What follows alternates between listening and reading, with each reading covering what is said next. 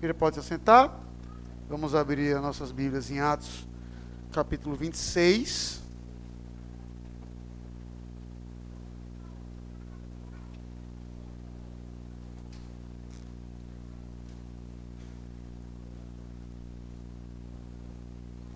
Atos 26. Uma continuação direta do texto, óbvio, nós já estamos lendo ao longo da liturgia. Então, como fizemos há três domingos atrás, quando eu terminar de ler, você, depois da oração, né, você volta para o 25, que a gente vai começar a exposição de lá até o final do 26. Atos 26, Continua assim a santa palavra do Senhor. A seguir, Agripa, dirigindo-se a Paulo, disse: É permitido que uses da palavra em tua defesa. Então Paulo, estendendo a mão, passou a defender-se nesses termos: Tenho-me por feliz, ó rei Agripa, pelo privilégio de, hoje, na tua presença, poder produzir a minha defesa de todas as acusações feitas contra mim pelos judeus mormente porque és versado em todos os costumes e questões que há entre os judeus. Por isso eu te peço que me ouças com paciência. Quanto à minha vida, desde a mocidade, como decorreu desde o princípio, entre o meu povo e em Jerusalém, todos os judeus a conhecem, pois na verdade eu era conhecido deles desde o princípio, se assim o quiserem testemunhar, porque vivi fariseu, conforme a seita mais severa da nossa religião. E agora estou sendo julgado por causa da esperança da promessa que por Deus foi feita a nossos pais, a qual as nossas doze tribos, servindo a Deus fervorosamente, de noite e de dia, almejam alcançar. É no tocante a esta esperança, ó Rei, que eu sou acusado pelos judeus. Por que se julga incrível entre vós que Deus ressuscite os mortos? Na verdade, a mim me parecia que muitas coisas devia eu praticar contra o nome de Jesus, o Nazareno. E assim procedi em Jerusalém. Havendo eu recebido autorização dos principais sacerdotes, encerrei muitos dos santos nas prisões. E contra estes dava o meu voto quando os matavam. Muitas vezes os castiguei por todas as sinagogas, obrigando-os até a blasfemar e demasiadamente enfurecido contra eles, mesmo por cidades estranhas, os perseguia. Com estes intuitos, parti para Damasco, levando a autorização dos principais sacerdotes e por eles comissionado. Ao meio-dia, ó rei, indo eu caminho fora, vi uma luz no céu, mais resplandecente que o sol, que brilhou ao redor de mim e dos que iam comigo. E caindo todos nós por terra, ouvi uma voz que me falava em língua hebraica Saulo, Saulo, por que me persegues? Dura coisa é recalcitrares contra os aguilhões. Então eu perguntei: Quem és tu, Senhor?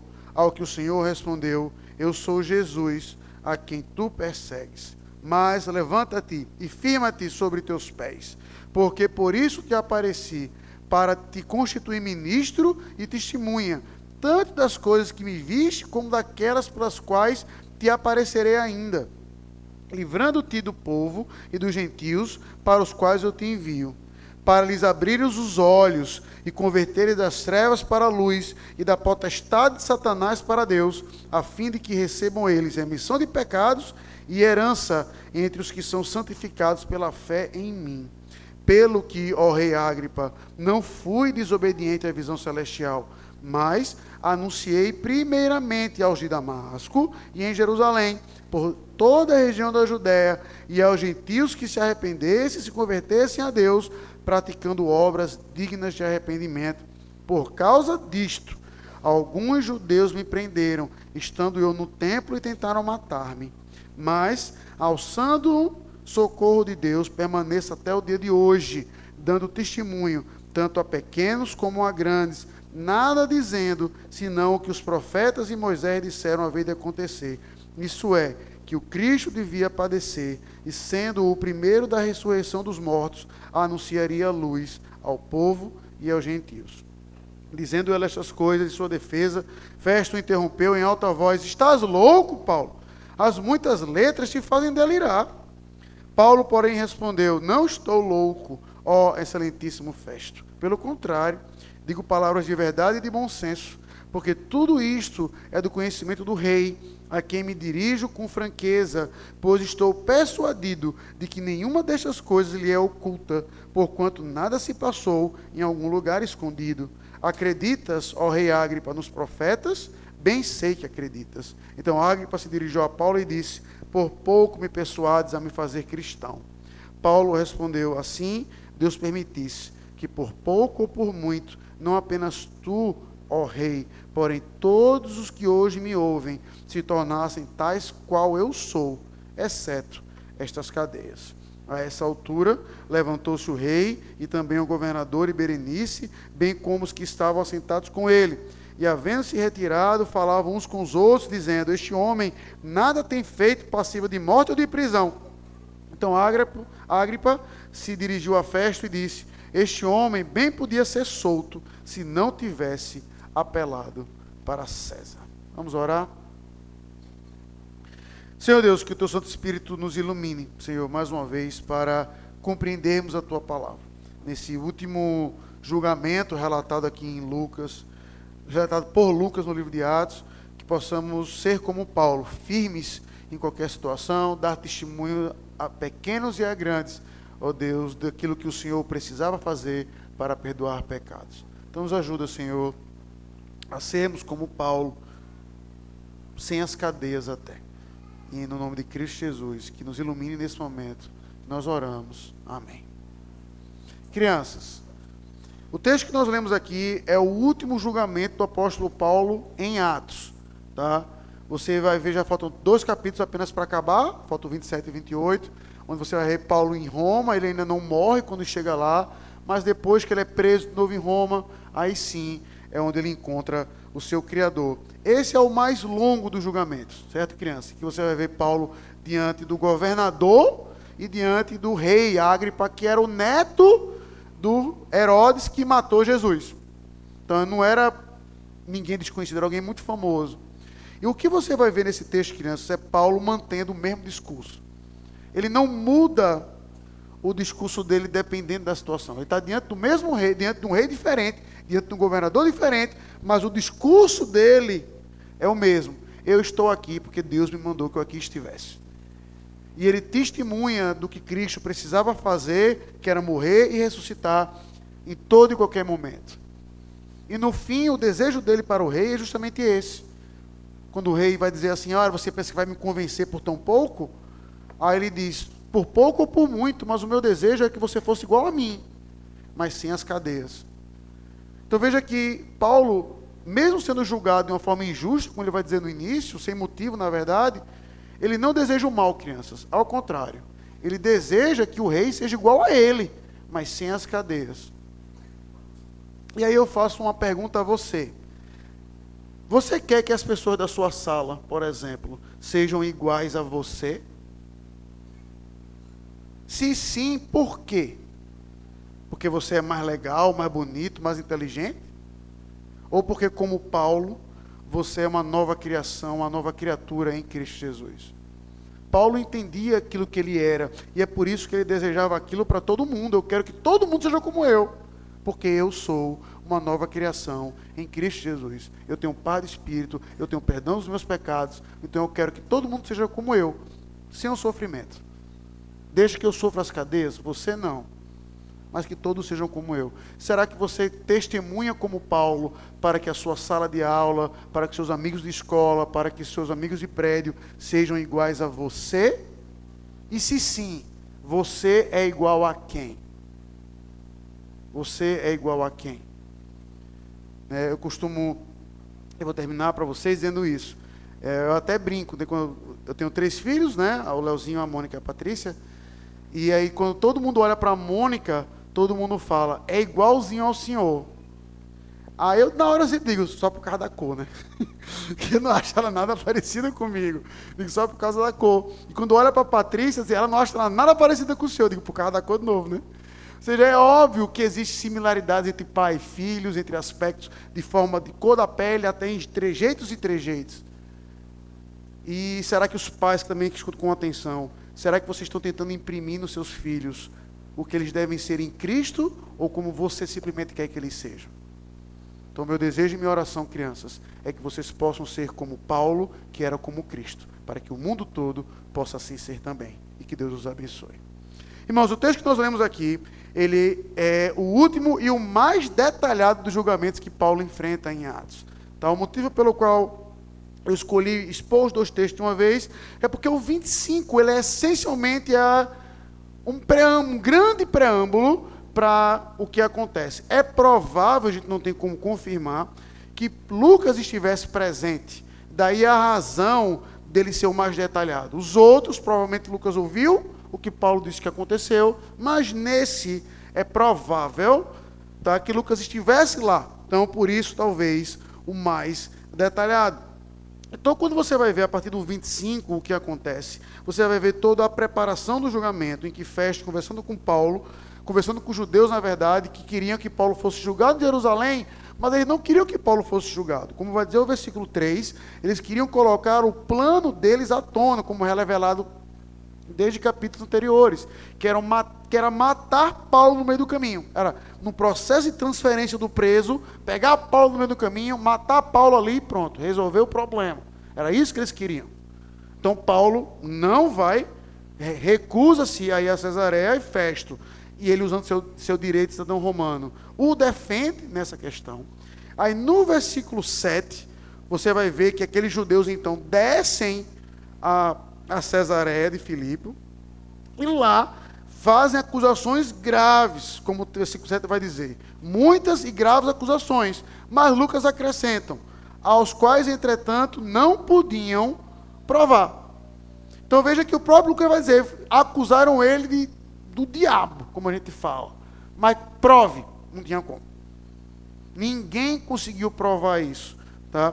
Então, Paulo, como vai dizer no versículo 8, defendendo-se aqui simplesmente num texto, vai dizer: nenhum pecado cometi. Aí veja que ele vai apontar para três direções, no versículo 8: contra a lei dos judeus, contra o templo, nem contra César.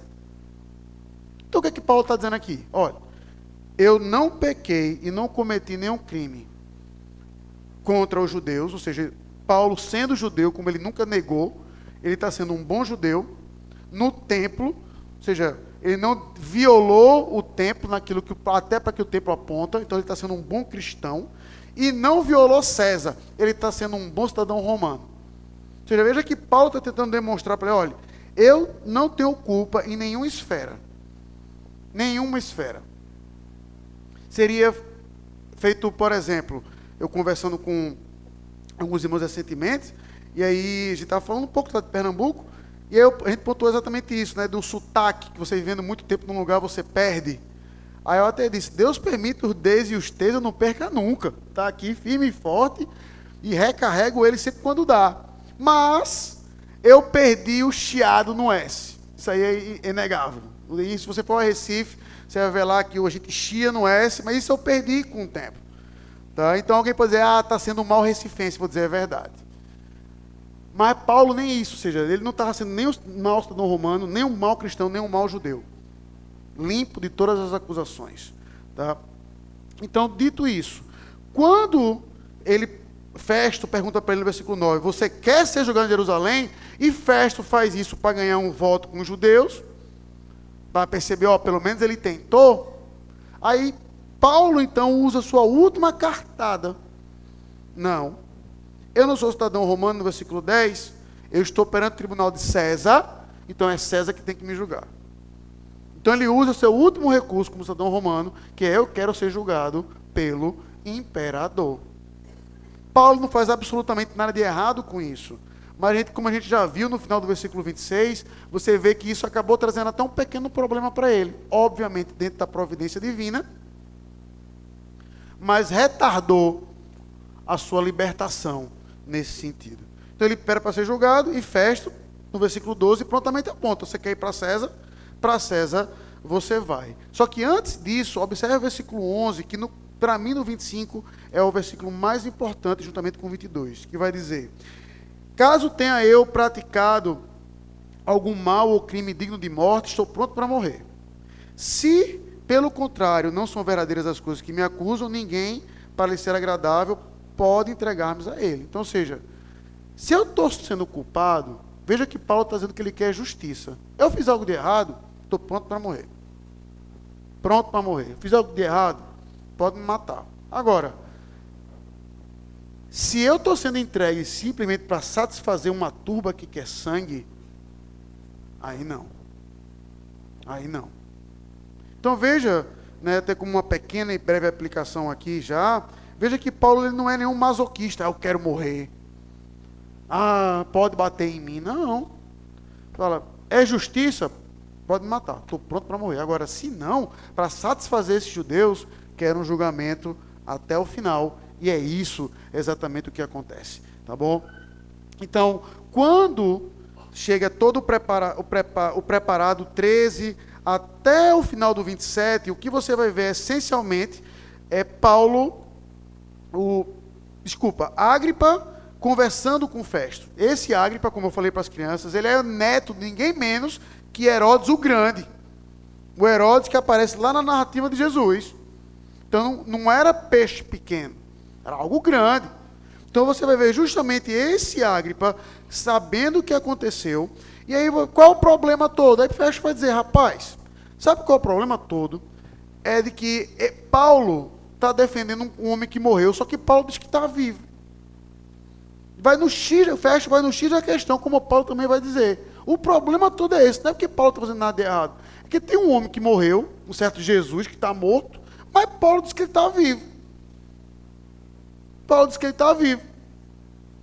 Então, a Agripa pede para ouvi-lo. Eu quero ver esse homem.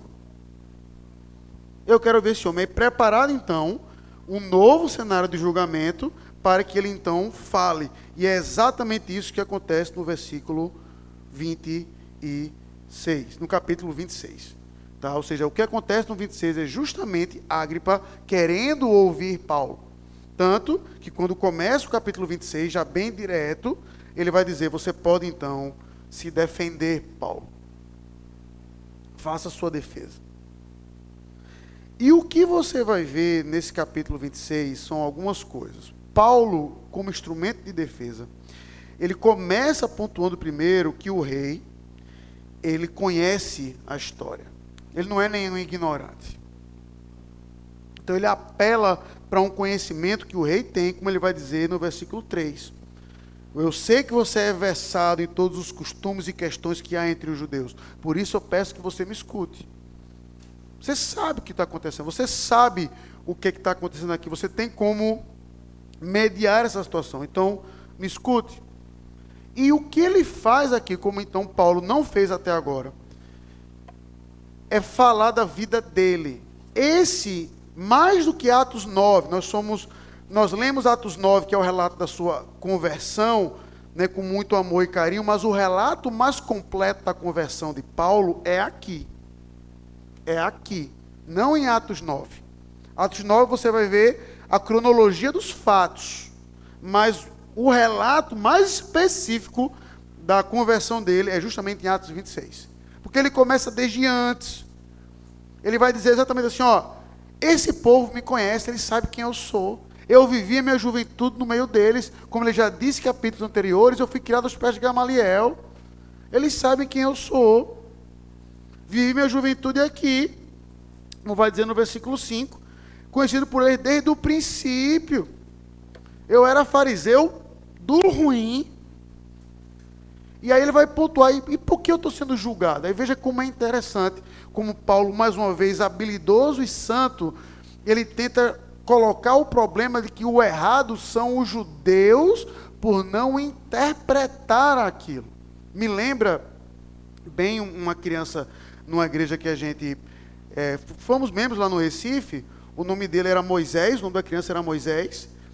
E aí, quando perguntava-se o nome dele, perguntava assim, como é seu nome? Aí ele falava Mocessinho, eu não conseguia pronunciar o nome direito. Como é seu nome? Ele, Mocessinho. Aí, se você falasse, ah, seu nome é Mocessinho, ele, não, é Mocessinho. Ou seja, ele era acostumado a ouvir o certo, mas ele não conseguia dizer o nome dele. Então ele só se acomodava quando você falasse, como é seu nome? E você falasse, Moisésinho. Aí ele se aquietava. Mas se você falasse igual a ele, seu nome é Mocecinho, ele não é, é Mocecinho. Ou seja, ele não tinha capacidade, ele, ele entendia o certo, mas ele não conseguia pronunciar. Então, Paulo leva o problema para essa questão. Eles não estão sabendo dizer o que é a fé deles. Eles não estão sabendo interpretar a fé deles. Eles não estão, eles estão ouvindo Moisésinho, mas estão pronunciando Mocecinho. O problema está lá, não cá. Porque o que ele vai dizer é exatamente isso. Tá certo? Veja, com, no versículo 6. Eu estou sendo julgado por causa da esperança da promessa por Deus feita aos nossos pais. Feita aos nossos pais. Então, Paulo vai mostrar exatamente que os fariseus acreditavam em ressurreição. E aqui permita-me né, só resumir bem um texto da palavra de Deus. Quando você vê Deus se apresentando a Moisés, o texto que os fariseus sabiam de cor, Êxodo 3 e 4, como o próprio Cristo vai pontuar lá em Marcos. Deus não se apresenta assim, Moisés, eu fui o Deus de Abraão, o Deus de Isaac, o Deus de Jacó. Ele se apresenta no presente. Moisés, eu sou o Deus de Abraão, Isaac e Jacó, ou seja, demonstrando que aqueles homens citados ali estavam vivos na presença de Deus. Aí é isso que o próprio Cristo acrescenta: Deus não é Deus de mortos, e sim de vivos. Os fariseus acreditavam na ressurreição. Aí veja o problema que Paulo apresenta. Aí quando Deus ressuscita o santo dele, vocês duvidam. Veja que sacada de mestre. Vocês estão dizendo, vocês acreditam na ressurreição. Aí quando você vê um Deus que faz tudo o que fez na história de Israel, quando ele ressuscita alguém, vocês duvidam? Por isso que ele coloca no versículo 8 como se fosse uma pergunta óbvia. Por que se julga incrível entre vós que Deus ressuscite os mortos? Por que parece loucura? Por que parece doidice para vocês isso? Então, a partir do 9, você vai ver Paulo falando do passado dele, da sua conversão, até o versículo 20. Tá? Então, Tendo em vista que eu já expus a conversão dele pelo menos duas vezes, permita-me destacar apenas duas coisas na conversão dele. A primeira é que você vai ver quando Paulo vai falar dos seus atos como fariseu, a partir do versículo 10, como ele era conhecido entre as pessoas e como ele era cruel com os cristãos. Porque até então, ele sempre falava de Estevão para frente, levando cartas, como foi o caso de Estevão. Mas no versículo 11, você vai ver como ele veja como ele mesmo vai dizer: muitas vezes o castiguei por todas as sinagogas, obrigando-os até a blasfemar. Então você vê como Paulo era cruel com os crentes, sendo ele ainda fariseu, a ponto de fazer com que aqueles crentes blasfemassem. Não sei se negar a fé, não sei se blasfemar contra o Senhor diretamente, dizer que não existia.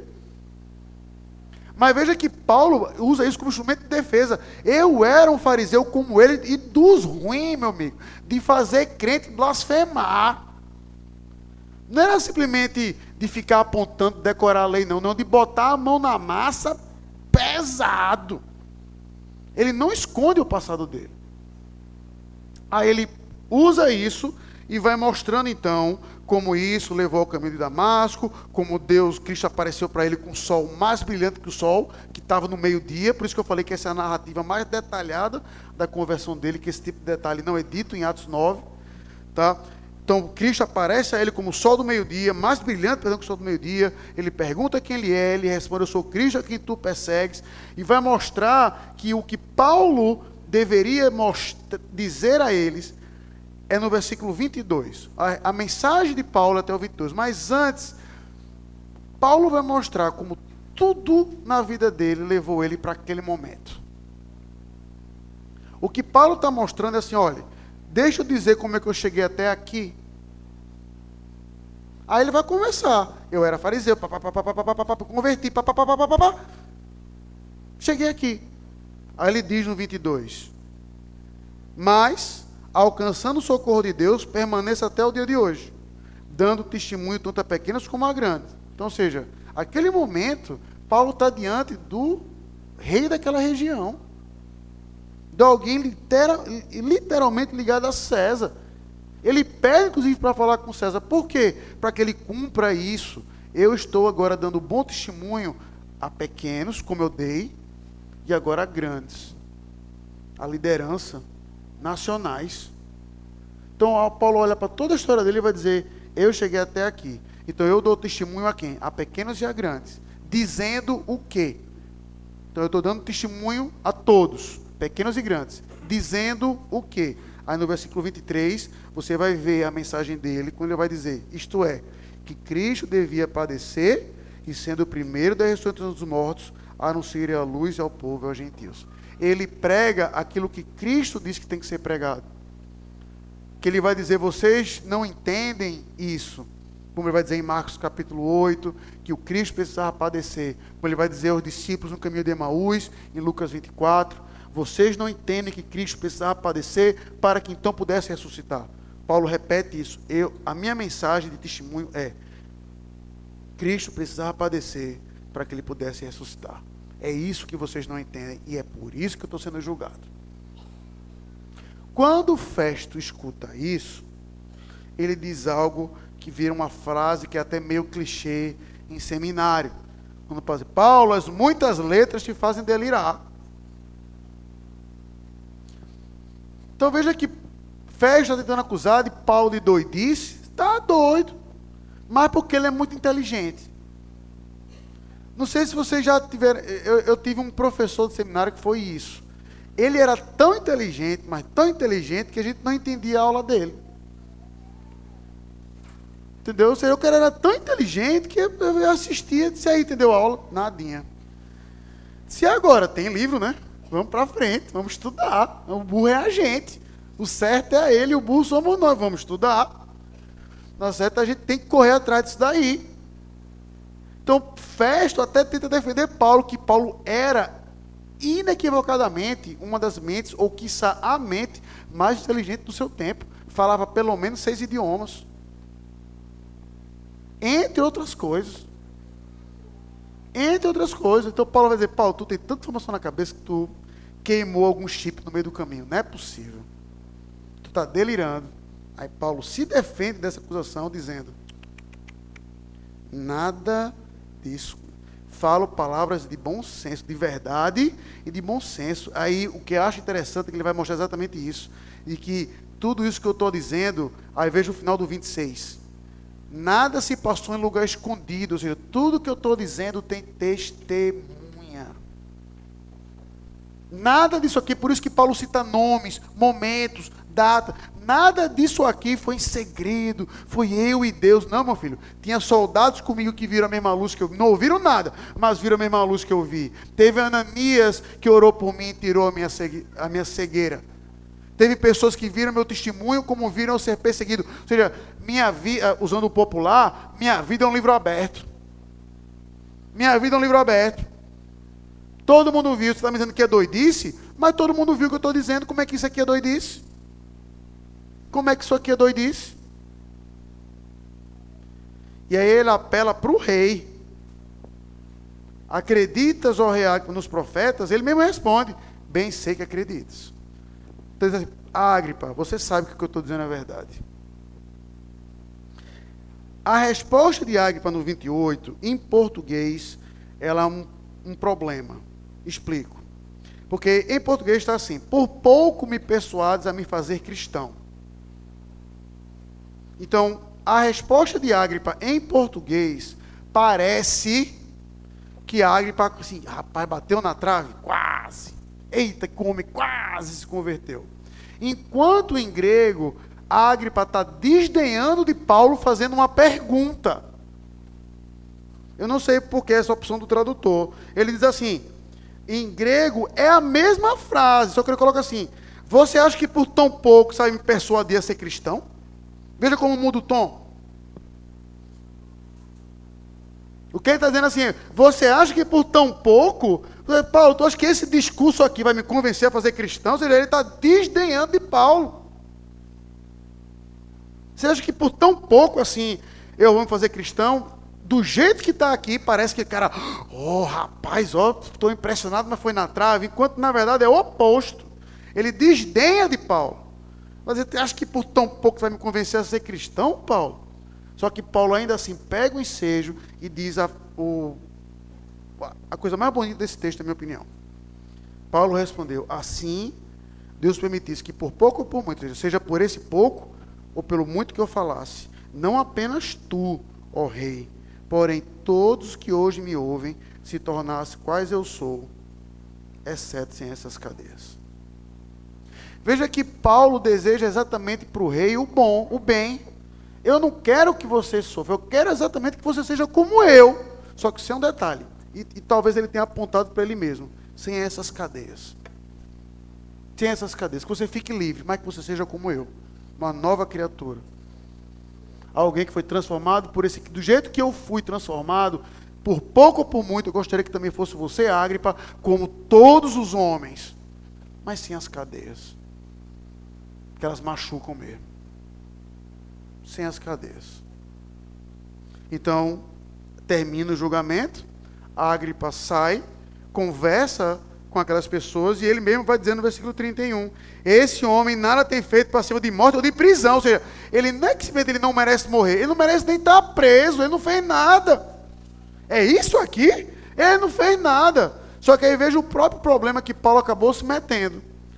Então Agripa se dirigiu à festa e disse: Esse homem podia, podia ser solto se não tivesse apelado para César. Então, se Paulo não tivesse apelado para César, o julgamento ia terminar ali. Mas como ele apelou para César, para César ele foi. Na verdade, foi até o direito dele que acabou, em certo sentido, prejudicando, entre aspas, o prejudicar. Né? Porque, como o próprio Paulo vai mostrar, as cadeias dele serviram para que o evangelho fosse pregado aonde deveria ser pregado e onde naturalmente não seria atingido. Então Deus, obviamente, tem um propósito nisso. Mas veja como o texto termina tendo esse tom um pouco triste. Rapaz, era para Paulo ser solto aqui. Mas como ele apelou para César, é César que vai julgá-lo. E não custa lembrar que o César aqui é ninguém menos que Nero. É ninguém mais, ninguém menos que Nero. E Nero o julga e corta a cabeça dele. Então, irmãos, aí o capítulo 27 nós vamos expor no próximo domingo, que é um texto da, da viagem de Paulo até Roma, que é um texto incrível, tá? E concluiremos ainda no meio de março, Atos. Então, irmãos, à luz dessa exposição, eu queria trazer algumas aplicações. Tá? A primeira, é, e a mais curta, como eu comentei pela manhã. Você vê Paulo diante de autoridades o tempo todo em Atos. O tempo todo em Atos. Aqui, diante das duas principais, naquele contexto: o, o prefeito da região e o rei daquela região. E Paulo, como ele vai dizer, eu quero entender porque eu estou sendo julgado, eu quero entender porque eu estou aqui, porque que eu mereço isso aqui, eu não mereço simplesmente não mereço. Mas observe que em nenhum, em absolutamente nenhum momento, Paulo é desrespeitoso para com as autoridades. Ao contrário, chama o rei de excelentíssimo, chama o rei de rei Agripa. Quando ele percebe que ofendeu o sumo sacerdote, ele volta atrás e diz: Eu não sabia que ele era. Senão eu não teria dito isso. Ele não pede para ser tratado como alguém especial. Ele usa o direito dele de cidadão romano, é verdade. Mas veja que até quando ele apela, o senhor sabe disso, rei. Ele não pede, então dá um jeitinho. Ele joga para a consciência do rei. Mas ele sabe que igreja e Estado são duas coisas distintas e separadas. Então, quando eu olho para um texto como esse, para mim é fundamental a gente perceber nessa aplicação que a gente deve respeito às nossas autoridades. Sempre. Não importa quem sejam. Ah, pastor, mas no Brasil os políticos são tudo safados. Eu não estou negando isso. Mas não são nossas autoridades?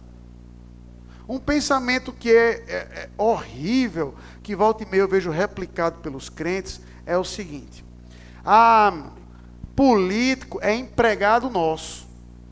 Quem sustenta eles é a gente com o nosso imposto, então ele não manda a gente, não, é a gente que manda neles. Eu não sei se você já parou para pensar nisso. Tá certo? Mas essa frase é equivocada em vários níveis. Vários níveis. Mas permita-me trazer para um bem pessoal, bem pessoal. Quando eu escuto qualquer crente, e aí você muito sincero, viu, meus irmãos? Quando diz assim, político é a gente que manda, ele é nosso empregado, que é a gente que paga as coisas dele, ele perde nossos impostos, então é a gente que manda neles. Quando eu escuto isso, eu automaticamente oro. Se eu escutar só uma voz, eu digo assim: que não seja minha ovelha. Por quê? Porque quando eu olho e vejo que é uma ovelha minha, eu vou dizer: se ela pensa assim com um político, imagine com um pastor, porque é o mesmo raciocínio.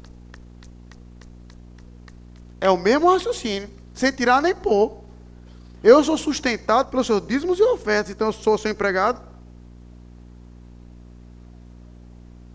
Ah, pastor, a gente, mas diz minha oferta não é obrigatório, é, é de coração. Exatamente, que piora a situação para mim, né?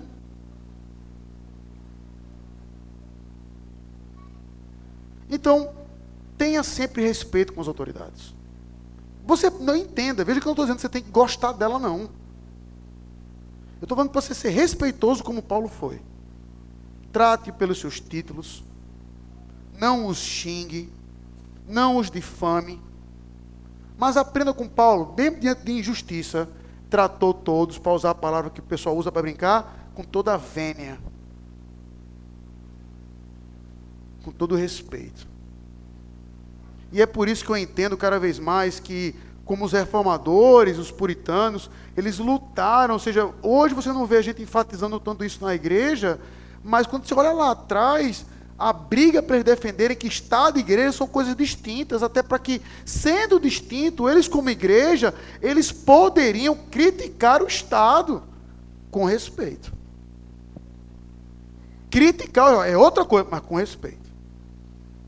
Não absolver o Estado, não ter poder no Estado, mas poder influenciar o Estado como sendo uma voz profética. Esse é o papel da igreja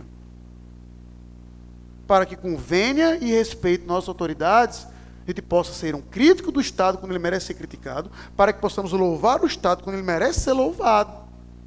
Mas igreja e Estado são duas coisas distintas. É fundamental nós, como crentes, entendermos isso, como Paulo aqui bem demonstrou. Eu sou julgado por vocês e os respeito, mas o meu rei é outro. Segunda aplicação.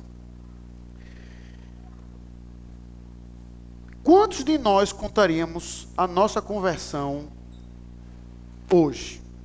Como Paulo contou? Eu, assim, eu não sei se, se ainda existe isso hoje. Eu acho que sim. Então, acho. Então, eu sou um pouco desligado do que acontece fora da igreja do Joque, mas quando eu não era tão desligado assim na minha juventude, né?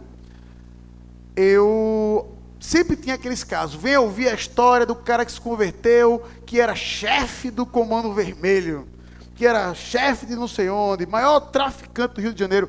Pausa. Depois de velho foi que eu parei para cair uma ficha, que é tudo conversa aqui, porque esses caras não foram presos. Porque o cara está lá confessando um monte de crime. Eu roubei, matei tanto, porque nenhum policial se levantou e esteja preso, bandido. Nunca pararam para pensar isso, não? Das duas, uma. Ou ele está mentindo, ou os policiais realmente são muito complacentes no Brasil.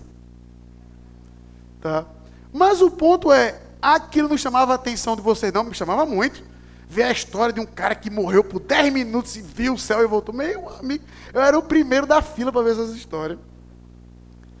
Para ver essas histórias de conversão. Oh! Mas e a sua? E em particular, quando a sua história é feia no sentido de atos como a de Paulo. De que você, veja que veja, Paulo levou pessoas que no futuro seriam seus irmãos a blasfemar. E ele diz isso aqui. Mas ele olha para tudo isso e vai dizer: Eu precisei passar por tudo isso para entender quem Cristo é e o que ele fez por mim. O que eu acho impressionante em Paulo, que a conversão de Paulo é um evento que marca a vida dele num ponto tal que ele fala do passado dele não é com orgulho para dizer, eu fiz esses crentes blasfemar mesmo, olha como esses crentes eram fracos e eu sou forte. Não. Mas para mostrar como houve algo de fora para que houvesse verdadeira mudança. Se Cristo não tivesse aparecido aqui, eu ia seguir esse mesmo Paulo matador, perseguidor de sempre. Mas a partir do momento que houve uma intervenção direta de Cristo na minha vida, ó, virou de cabeça para baixo. E eu, de perseguidor, passei a ser perseguido.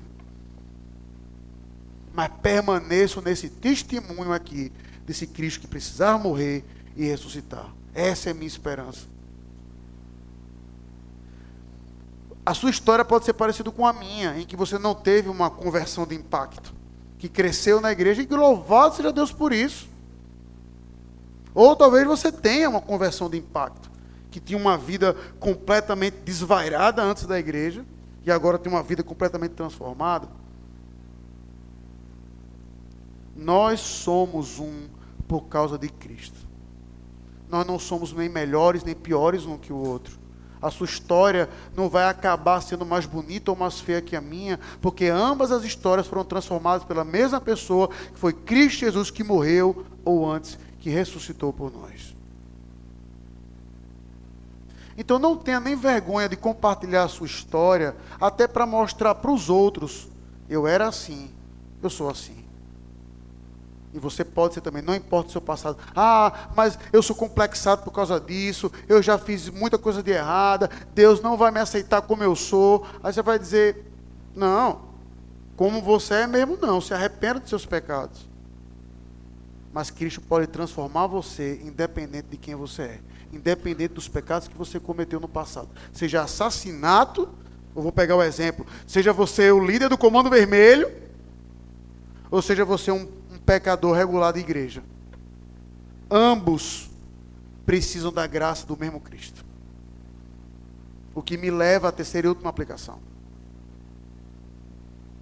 Veja qual é o desejo de Paulo para com Agripa, relembrando aqui no versículo 29.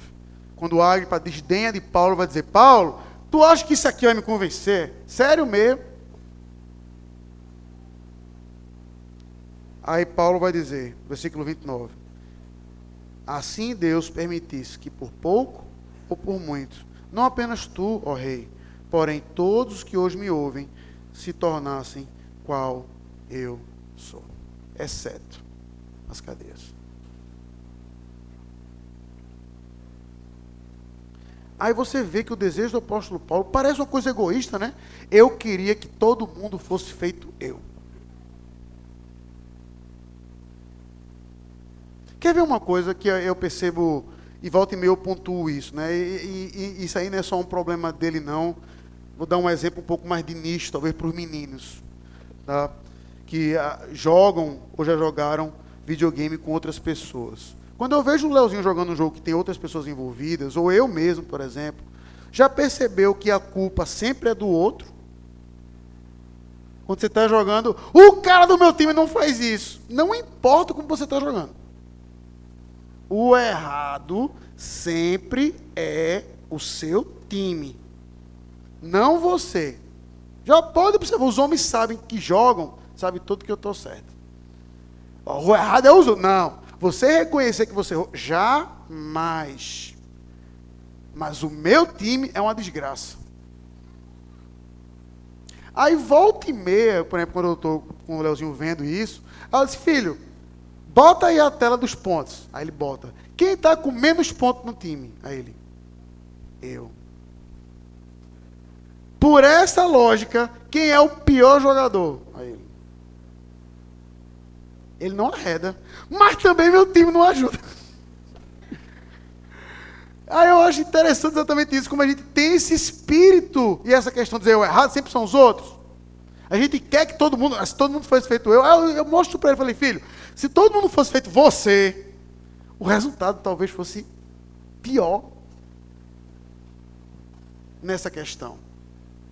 Mas observe que Paulo, ele não vai nem dizer assim, eu queria que todo mundo fosse feito Cristo. Entenda, Paulo não está sendo metido.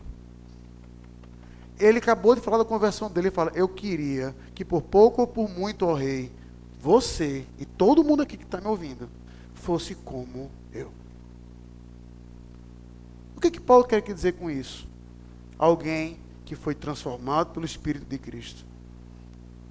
Alguém que teve os seus joelhos dobrados por Cristo Jesus. E agora que é uma nova criação. Ele se coloca como modelo e como exemplo. Ele vai colocar, você está vendo, olha o que Cristo fez por mim, e agora eu sou modelo, é por isso que ele vai dizer mais na frente: sede meus imitadores, como eu sou de Cristo. Ele se coloca como um padrão. Ele não vai dizer, olhe para Fulano. Quer conhecer Cristo? Olhe para Cicrano. Ele vai dizer, não, olhe para mim. Olhe para mim. Você quer conhecer Cristo? Me imite. Pois me siga, que eu lhe mostro quem Cristo é. Ah, você quer saber como Cristo é? Seja como eu. Seja como eu. Esse é o meu desejo. Mas sem as cadeias. Veja que Paulo até assim não deseja o mal daqueles que o perseguem. Sem as cadeias. Sem as cadeias. Que você seja transformado pelo mesmo Espírito com o qual eu fui. E esse é o meu desejo. Que você seja como eu. Será que a gente e eu concluo com, esse, com isso. Será que a gente tem esse mesmo ensejo e empenho do apóstolo Paulo? Seja como eu. Seja como eu. Qual é o seu propósito no trabalho? É deixar o trabalho parecido com você? Qual é o seu propósito na sua escola, na sua faculdade? É deixar a sua faculdade parecida com você? Porque você é parecido com Cristo?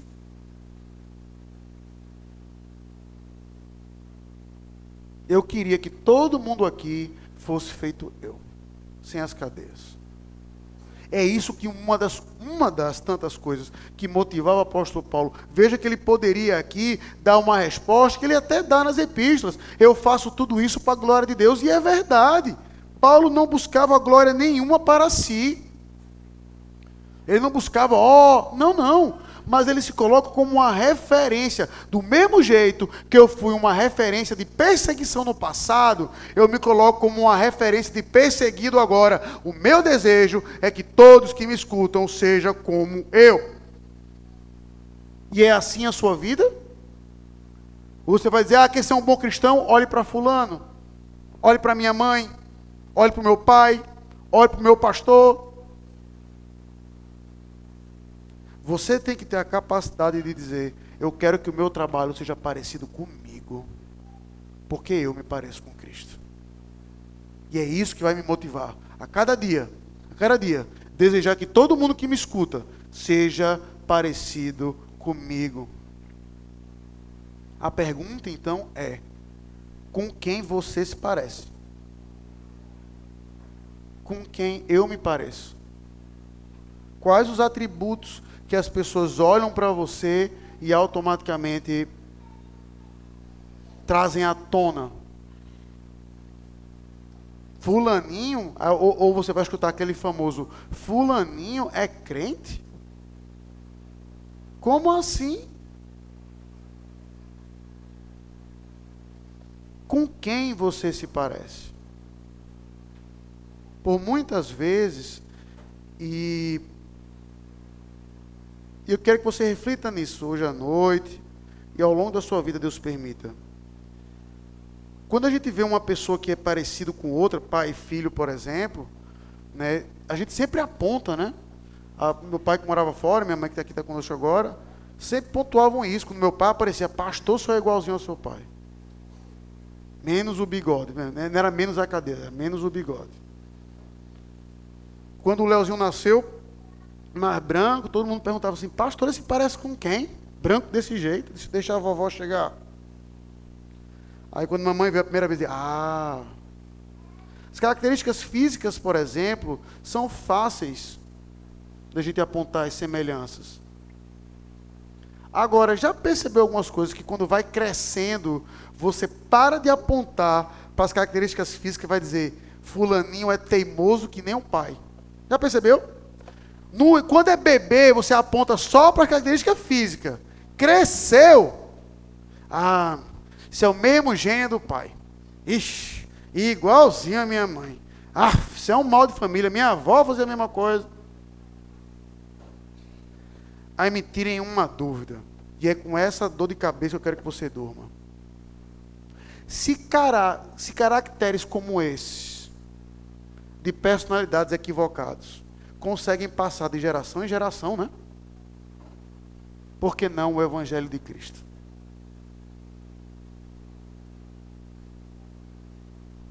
Por que não o Evangelho do nosso Salvador?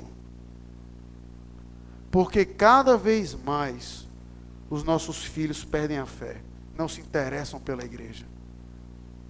Porque cada vez mais o mundo cai em pecado? O que eu acredito é que nós não estamos parecendo com Cristo Jesus, mas com outros. Ou pior, com a gente mesmo. E a gente tem transformado o mundo a nossa imagem e semelhança, não a imagem e semelhança daquele que morreu e ressuscitou por nós, Cristo Jesus. Que sejamos como Paulo, desejar que o mundo todo seja como nós, como nós somos, porque nós somos a imagem de Cristo Jesus. Que esse Deus nos abençoe. Vamos orar? Senhor Deus, que o Senhor tenha misericórdia de nós, para que possamos ser como Paulo, que era a imagem e semelhança de Cristo. Para que possamos dizer como ele: O meu desejo é que todos que me escutam sejam como eu, mas sem um sofrimento. Nos ajuda até, até mesmo essa empatia por muitas vezes ele tem uma, uma, empatia reversa. Ah, eu queria que fulaninho estivesse sofrendo como eu estou sofrendo. Ah, eu queria que fulaninho estivesse passando pelo que eu passei.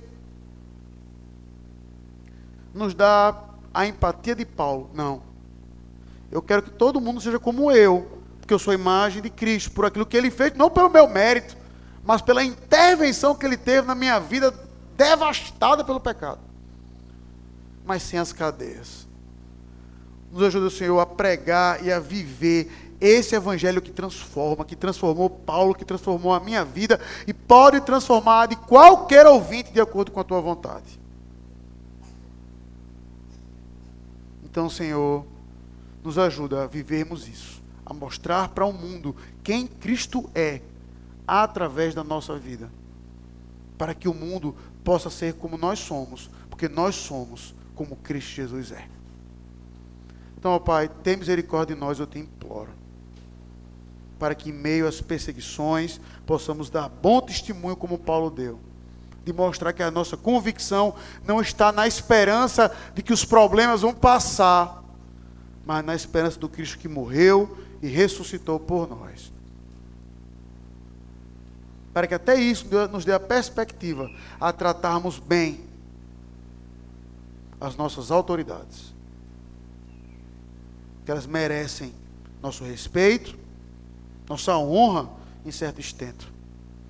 Mas também, acima de tudo isso, para que possamos orar por elas, para que elas possam ser como nós somos, porque nós somos aquilo que Cristo nos fez, uma nova criação. Portanto, Senhor, nos ajuda a vivermos em novidade de vida, para que o mundo possa ser impactado pela tua palavra através da nossa vida e em Cristo Jesus, o Cristo de Paulo, o nosso Cristo, que vive em nós, que nos transforma, que nós precisamos testemunhar dia e noite. É no nome desse Cristo Jesus que eu te oro e te peço. Amém.